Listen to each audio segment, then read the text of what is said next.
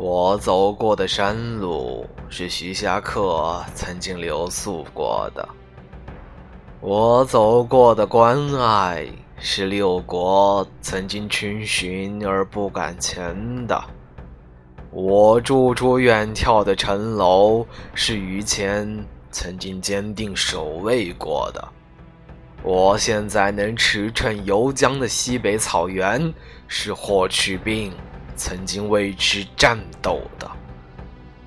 我还能吃到当年苏轼手不停住的红烧肉，我还能饮到太白当年举杯邀月的花间美酒，我还能在众多浩劫后读到前人的筋骨血肉。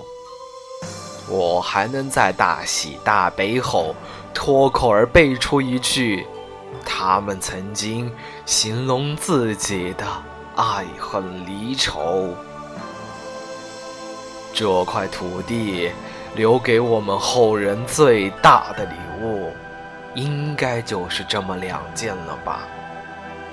一件是历史，一件是文化。